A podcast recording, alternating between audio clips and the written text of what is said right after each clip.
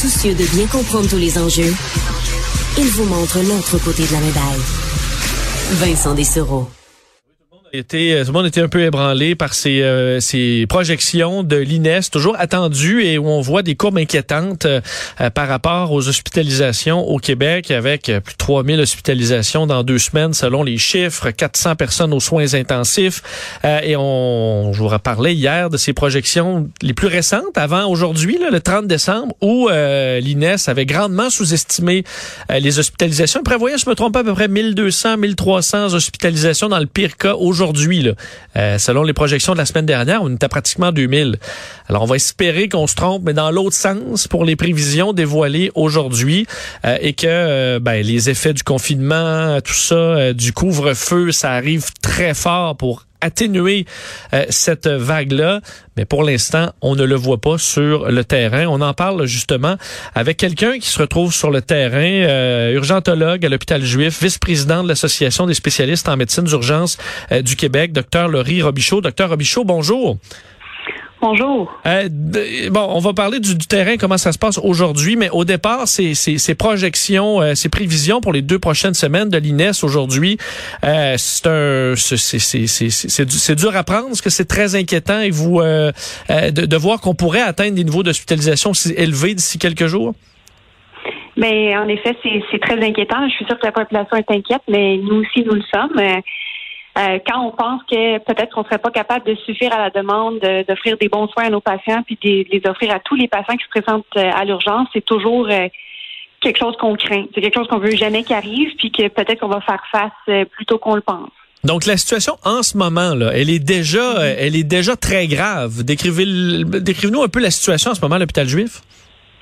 Oui, ben vous savez, ça fait quand même euh, quelques semaines que plusieurs centres euh, au travers du Québec qui ont frappé un peu cette, euh, qui ont reçu la déferlante, qui ont commencé à avoir une, augmentation des hospitalisations, hospitalisations très marquées. Puis, ben nous, on commence à, le ressentir sur l'île de Montréal. Je vous dirais depuis les deux, trois derniers jours, depuis les 40, les dernières 48 heures, c'est impressionnant le nombre de, de patients COVID qui ont besoin d'hospitalisation. Puis rapidement, euh, on s'est rendu compte qu'on allait avoir besoin de plus d'étages, plus de bras, plus de lits d'hospitalisation là, pour être capable de suffire à la demande. Donc oui, nous, on le ressent euh, de manière très, très subite. Donc, quand on dit ah, mais Omicron est moins euh, est moins virulent, amène moins les gens à la aux soins intensifs, entre autres, mais c'est c'est le problème, c'est pas ça, c'est le nombre. C'est que sur le nombre, il y a tellement de déferlantes qu'on se on se retrouve à submerger le système quand même. C'est exactement ça. Puis tu sais, vous savez, c'est pas les, nécessairement les jeunes qui vont être hospitalisés. Oui, les non vaccinés jeunes vont définitivement être hospitalisés, mais les personnes âgées là, qui ont des maladies chroniques, ça prend pas grand-chose pour être euh, d'avoir une exacerbation de leur maladie. Je pense à une, insuffisance cardiaque, une maladie des poumons chronique. Euh, la COVID vient comme rajouter par-dessus, puis c'est souvent ces patients-là qu'on va voir. Donc, sont moins malades, peut-être une hospitalisation moins prolongée, mais le nombre est tellement grand avec la contagion incroyable de l'Omicron que oui, on fait face à une déferlante qui, euh, qui met vraiment notre système qui teste notre système, on va le dire ainsi. Euh, on voit dans le nombre de patients euh, hospitalisés, on sait qu'il y a des patients qui sont hospitalisés à cause de la COVID, donc la maladie qui, euh, qui, a dégénéré, on doit être hospitalisé. On a aussi des patients qui sont là pour autre, pour d'autres raisons et qui ont la COVID. à quel point c'est ça fait une différence ça pour vous ou ultimement c'est la même charge de travail parce qu'on doit protéger les, équipes médicales quand même, même si une personne est hospitalisée pour autre chose, mais il a la COVID? C'est vraiment une bonne question. Vous savez, si c'était des patients qui allaient tous aux soins intensifs, je dirais que la charge de travail elle serait immense. Des patients qui vont en hospitalisation, la charge de travail est un peu moindre que des patients qui ont besoin de soins critiques. Tout de même, il reste qu'un patient COVID, on est obligé de prendre exactement les mêmes précautions, malgré que c'est un patient qui est asymptomatique, disons-le, euh, avec une fracture de la hanche, qu'un patient qui aurait besoin de peut-être un petit peu d'oxygène puis qui est trop faible pour retourner à la maison. C'est les mêmes soins, le même type d'hospitalisation, en fait, la personne avec la fracture de hanche, le risque est quasiment plus grand car cette personne-là va avoir besoin d'opération. On va être obligé d'impliquer alors là euh, un bloc opératoire, des infirmiers, des infirmières, des chirurgiens anesthésistes et toute l'équipe qui en découle. Euh, donc, ça reste quand même un très, très grand enjeu, même si ces patients-là sont asymptomatiques et c'est une découverte fortuite. Euh, Aujourd'hui, le ministre de la Santé, Christian Dubé, disait c'est pratiquement plus de la moitié des patients aux soins intensifs qui sont des non-vaccinés, donc à peu près la moitié, même un peu plus, euh, justifiant ainsi bon, certaines mesures pour serrer la vis aux non-vaccinés. Est-ce que vous, sur le terrain, c'est ça que vous voyez aussi? Euh, beaucoup de non-vaccinés qui se retrouvent encore très malades? Oui, tu sais, euh, beaucoup de gens se demandent, se questionnent, ben là, si l'Omicron, on va tous l'attraper, ça sert à quoi de se faire vacciner? Je vous le dis, ça sert à quelque chose parce que dans le fond, ça prévient d'avoir des maladies graves comme celles qu'on voit chez les gens non vaccinés.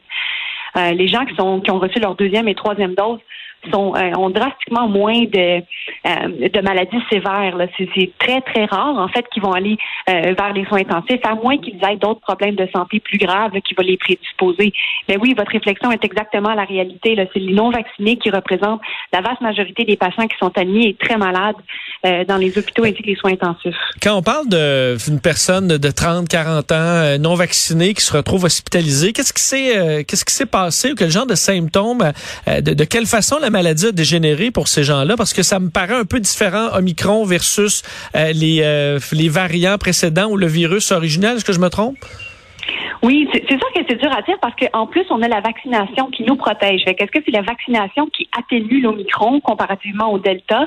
Ou encore est-ce que c'est vraiment juste un, variant qui, est moins dangereux, on, va le dire comme ça. Dur à dire, mais la, maladie originale, ce qui arrivait, c'est qu'au début, les gens avaient vraiment des symptômes euh, d'infection de, des voies respiratoires. On tousse, on a, on a un peu de fièvre, euh, on se sent pas bien courbaturé. Puis tout d'un coup, arrivé à jour 7 de la maladie à peu près, les gens entraient dans une phase très inflammatoire. C'est là qu'on les voyait arriver à l'urgence moche, avec des saturations très basses, euh, déshydratés, avec des marqueurs inflammatoires dans leur prise de sang, ainsi que des rayons X qui étaient épouvantables. Euh, donc, les gens non vaccinés, on les voit encore, ces présentations-là, là, de dramatiques, très, très inflammatoires pour lesquels on donne des traitements comme la dexaméthasone, hein, on en a parlé, puis qu'on a d'autres traitements maintenant. Mais oui, on est capable d'identifier ces gens-là non vaccinés par leur présentation, je vous dirais on parlait de ça au départ, de, espèce de tempête dans le corps carrément d'inflammation. Mm-hmm. C'est là que ça, tournait mal. Et ça, avait, on dit micro, c'est plus léger, mais dans les non vaccinés où ça tourne mal, c'est encore la même chose ou presque. Là. Oui, tout à fait. On, les voit encore. C'est, c'est pas parce que l'Omicron est plus, encore une fois, on va mettre en parenthèse, plus léger mmh. comme maladie. Euh, je pense que la, la, vaccination a amené une grande protection, euh, mais il reste, reste quand même que les gens non vaccinés, oui, ont des maladies plus sévères, même avec le Omicron. Euh, la situation du délestage, on disait aujourd'hui on est au niveau 3, le niveau 4, euh, c'est le dernier niveau ensuite là, où on mhm. vraiment on, élimine le, tout, tout, ce qui est non critique et même dans certains cas on parlait de chirurgie cardiaque quand même importante, cancer euh, de la prostate qui peut attendre un peu, on va les faire attendre aussi, ce qu'on souhaite pas pour des pour des patients. c'est une situation qui est qui est très désagréable pour beaucoup pour beaucoup de patients en ce moment. Oui, c'est horrible. On, ne veut pas en arriver là. Tu sais, le, but, c'est de jamais laisser passer un cancer pour sur plusieurs semaines au risque qu'il qu'il progresse et devienne métastatique, euh, que des gens meurent euh, du fait d'avoir attendu des opérations qui étaient semi-urgentes, mais qui pour eux sont vitales. on parle des remplacements de valves et des choses comme ça, par exemple. Euh, oui, c'est quelque chose qui, est assez catastrophique. Puis on veut pas non plus avoir, tu sais, on, en parle tranquillement, mais avoir recours au, protocole de priorisation à un certain moment donné, quand le système est débordé, euh, il faut voir les priorités et voir qu'est-ce qu'on fait en, priorité. Et c'est très malheureux qu'on en arrive là déjà à ce stade 4 et il faut vraiment essayer de, de serrer la vis pour comme pas que ça progresse encore plus. Quand vous voyez les projections euh, qui parlent de 3000 hospitalisations, 400 personnes aux soins intensifs, euh, et que là, vous imaginez, OK, si on se retrouve dans deux semaines, là, là qu'est-ce que, euh, est-ce que c'est envisageable? est-ce que, comment on va s'arranger rendu là pour traiter autant de patients? Je sais qu'il y a des discussions avec les syndicats, essayer de trouver, de, de débloquer des nouveaux lits. l'élastique est quand même déjà étiré pas mal dans le réseau? Oui, l'élastique était est vraiment étiré à son maximum. Je vous dirais quand même qu'on essaie de trouver des lits. Vous savez, les lits, c'est pas juste l'installation physique du lit qu'on achète, la base de lit. Là, ça vient avec toute une équipe là, qui inclut l'entretien ménager, des personnels infirmiers, ressources humaines. C'est quelque chose d'extrêmement complexe. Puis, en ce moment, l'autre euh, euh, l'autre euh, truc qu'on parle pas souvent, ou ben, en fait on en parle, mais qui, qui a un impact majeur, c'est les professionnels de la santé qui sont infectés ou encore qui sont en isolation. Euh, ça, ça, ça, crée un, cet enjeu que tout d'un coup, on se ramasse qu'on pourrait avoir des lits physiques, mais on n'a pas le personnel euh, parce qu'il est malade. Même si on essaie de les ramener sur le terrain, il y a quand même des risques. Hein? On, en a parlé dans les derniers jours. Fait que c'est toute cette complexité-là que le système est déjà, l'élastique est déjà étiré, les gens sont déjà fatigués, les gens s'infectent parce que le micron est si contagieux. Ça l'amène un, euh, toute une problématique, je vous dirais, là, pour essayer de garder le fort, garder les équipes fortes et, assez euh, des personnes assez nombreuses pour s'occuper de tous ces, patients qui arrivent euh, et qui vont arriver dans les prochaines semaines.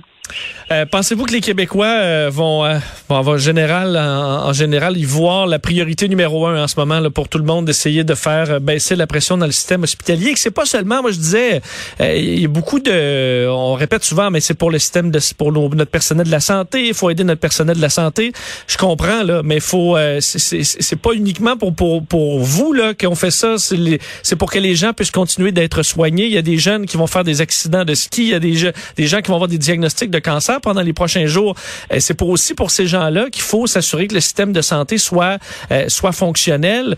Euh, est-ce que cette cette alarme-là, les gens la, la, comprennent bien et, comprennent à quel point la situation est critique? Mais je pense qu'à ce jour, aujourd'hui, après le point, de presse du, premier du ministre, en fait, de la santé, absolument. Là, les gens, je pense que réalisent l'impact que ça a quand on dit que la, capacité hospitalière va être dépassée, qu'on va, devoir escalader au prochain palier. Là, tout d'un coup, ça nous touche directement. Ça touche notre père, notre mère, notre frère, notre soeur, nos amis qui ont eu un diagnostic de cancer récent, par exemple, vous très bien. Ça va nous toucher, nous, si jamais on tombe en patin puis on se casse une jambe, on est en attente d'opération, puis on nous dit, bon, mais l'opération, elle va tarder, alors qu'on sait qu'elle est absolument nécessaire. Euh, je pense que là, il faut peut-être voir un peu les conséquences que ça peut avoir sur les, membres qui nous sont chers, mais également pour nous. C'est pas le temps de se faire mal puis de, de devoir entrer dans le système hospitalier à ce moment-ci, là. Euh, malheureusement.